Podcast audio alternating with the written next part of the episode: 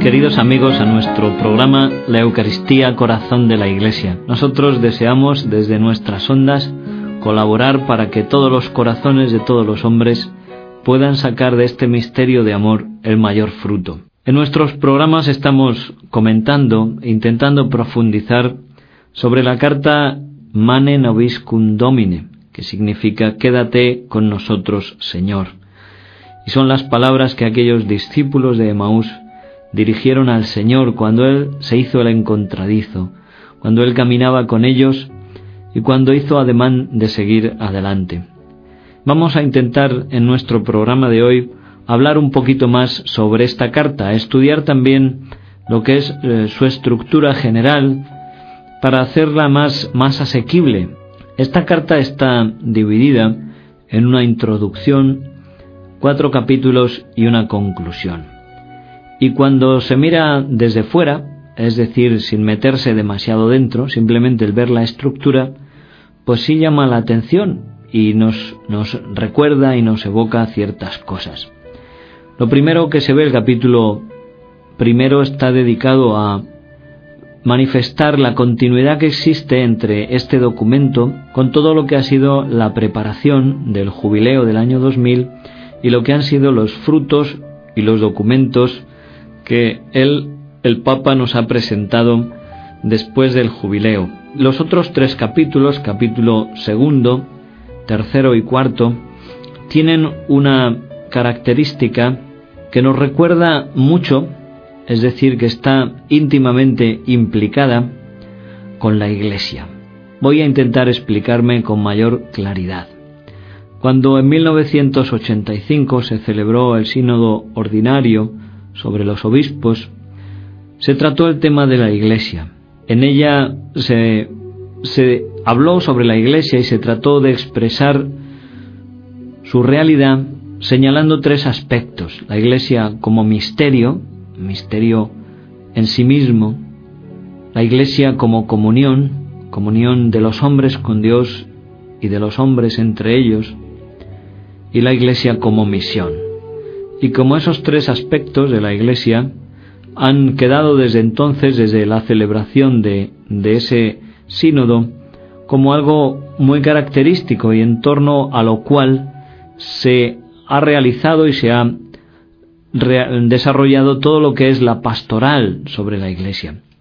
Dada la vinculación tan grande que existe entre el misterio de la Eucaristía y el misterio de la Iglesia, dado que uno y otro están imbricados intrínsecamente de una forma inseparable, también el Santo Padre en esta carta que estamos comentando, la carta Mane Noviscum Domine, tiene así estructurados sus capítulos.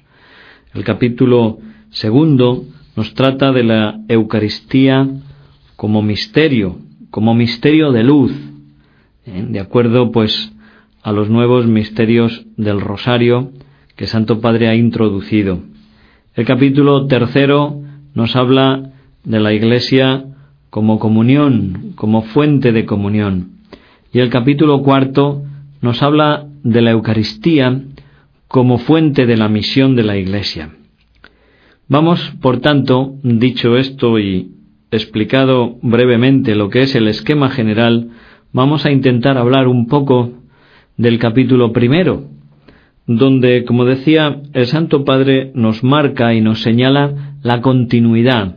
El primer documento fue la carta Tercio Milenio Adveniente, publicada el 10 de noviembre de 1994. En ella, el Papa indicaba a la Iglesia el camino de preparación al jubileo del año 2000. Y en ella, el Santo Padre nos invitaba a prepararnos para poder vivir y poder recibir toda la efusión de gracia que Dios iba a derramar sobre la Iglesia en este año tan especial, el jubileo de los dos mil años de la encarnación del Verbo.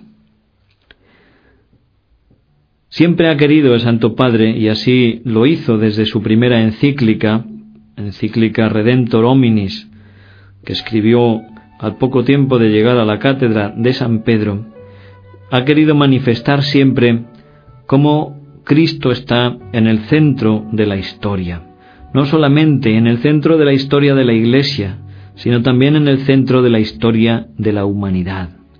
Cristo es el fin de la historia humana, el punto focal de los deseos de la historia y de la civilización, el centro del género humano, la alegría de cada corazón y la plenitud de sus aspiraciones.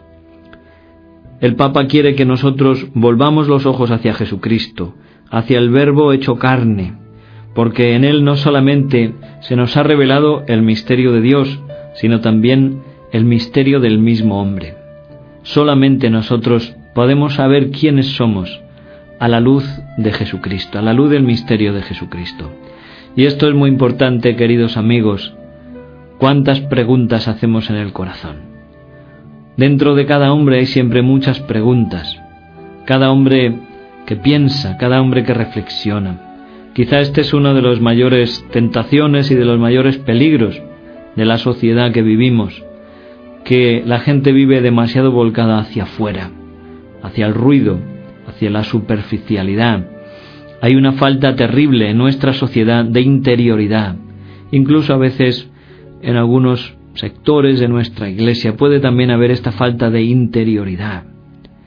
El hombre actual, el hombre moderno, tiene miedo de encontrarse consigo mismo, no ya con Dios, sino incluso consigo mismo.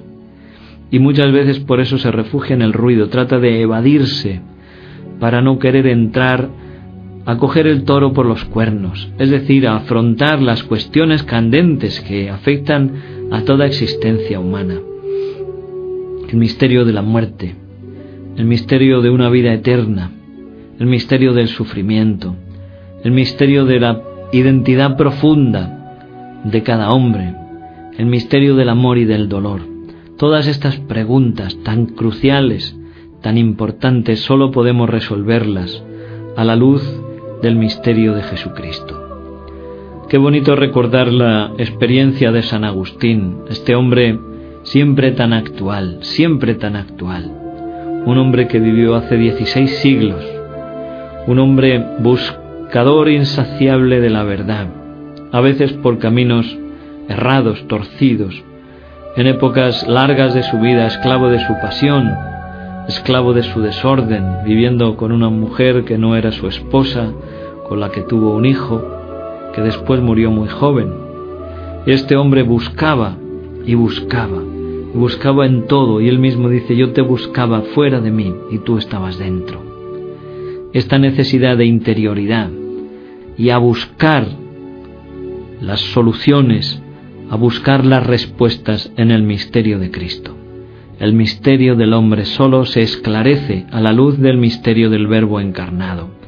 Y muchas veces nos perdemos en dar vueltas aquí y allá, en nuevas experiencias, y no tenemos el coraje de poner los ojos en Jesucristo crucificado, el único que da la respuesta a todas nuestras preguntas, a todas nuestras inquietudes, a todas nuestras dudas, el único que da verdaderamente seguridad. ¿Dónde vamos a ir, Señor? le decía San Pedro. Solo tú tienes palabras de vida eterna. Solamente en Él, en Jesucristo, el hombre encuentra redención, salvación de nuestros pecados y de nuestras miserias, y en Él, en Jesucristo, encontramos la plenitud. Estas eran algunas de las ideas que el Santo Padre manifestaba en esta encíclica, Redentor del hombre. Y en ella nos marcaba también esta línea de cristocentrismo, cómo Jesucristo tiene que estar siempre en el centro de la Iglesia, en el centro del corazón de cada hombre. Y en ella misma se apuntaba ya hacia la Eucaristía. Decía el Santo Padre, en la carta Tercio Milenio Adveniente. El 2000 será un año intensamente eucarístico. En el sacramento de la Eucaristía, el Salvador, encarnándose en el seno de María hace veinte siglos, continúa a ofrecerse a la humanidad como fuente de vida divina. Jesucristo vivo en la Eucaristía es para nosotros fuente de vida divina. Continuando con esta línea de preparación, el Santo Padre nos ofreció el documento Novo Milenio Ineunte. Este documento tenía un carácter programático de marcar las líneas de desarrollo para toda la Iglesia. Curiosamente, de las líneas principales que el Santo Padre señala, la primera es la búsqueda de la santidad. La Iglesia, los fieles tienen que buscar y redescubrir la vocación a la santidad que hemos recibido en el bautismo. No tenemos que acortar ni bajar los niveles. Dios nos llama a compartir su vida. Dios mismo nos regala su vida, pero nosotros tenemos que acogerla y que aceptarla. Y el Santo Padre marcaba estas líneas de vivir el misterio de santidad de la Iglesia y hacerlo vida en nosotros, desarrollando especialmente la contemplación del rostro de Cristo, desarrollando una vida de oración. Hablaba antes del ruido, de las prisas, de la superficialidad. Todo esto es incompatible con una vida de oración, una vida donde tenemos que buscar espacios de silencio porque verdaderamente los necesitamos, porque solamente en ese silencio vamos a poder escuchar la voz de Dios, encontrarnos con Él. Y tenemos que tener el coraje de buscar en esa oración, en ese encuentro personal con Jesucristo, con Dios, el Dios Trinitario, Padre, Hijo y Espíritu Santo, encontrar en Él las soluciones y las respuestas de nuestra propia vida. Este misterio de oración se tiene que dirigir especialmente a la Eucaristía. Tener los ojos fijos en Él. Cristo está presente en la Eucaristía, realmente vivo, el mismo Jesucristo que vivió con los apóstoles en Galilea, en Nazaret, el mismo Cristo que caminaba al lado de los discípulos de Maús, está vivo para nosotros, presente en la Eucaristía. Y con Él podemos nosotros establecer esta, este diálogo, esta comunión personal. Esta era, como digo y como señalo, otra de las indicaciones que el Santo Padre nos hacía. ¿eh? para el comienzo del tercer milenio, el fijar los ojos en Cristo. Y finalmente, el Santo Padre sacó esta encíclica sobre el rosario, contemplar con María y contemplar desde los ojos de María el misterio de Jesús. Quiso añadir a los misterios tradicionales de gozo, de dolor y de gloria los misterios luminosos, los misterios que vienen a completar la vida pública de Jesús, para que así, a través del rosario y de la mano de la Virgen, nosotros podamos contemplar con una actitud verdaderamente humilde lo que es la plenitud del misterio de Cristo, desde el comienzo de su encarnación, de su vida en la tierra, hasta su glorificación final. Qué bonito es entrar en la escuela de María. Dice el Santo Padre que con su ritmo repetitivo el rosario constituye una escuela de pedagogía del amor, que nos quiere encender el alma en el mismo amor que María tiene hacia su Hijo. Dejémonos enseñar, queridos hermanos y queridos amigos, dejémonos enseñar por la Virgen María y que entremos de su mano en la contemplación del misterio de Cristo. Pues nada más, que Dios les bendiga a todos y desde este programa, la Eucaristía al corazón de la Iglesia, les ha hablado el Padre Félix López. Que Dios les bendiga a todos.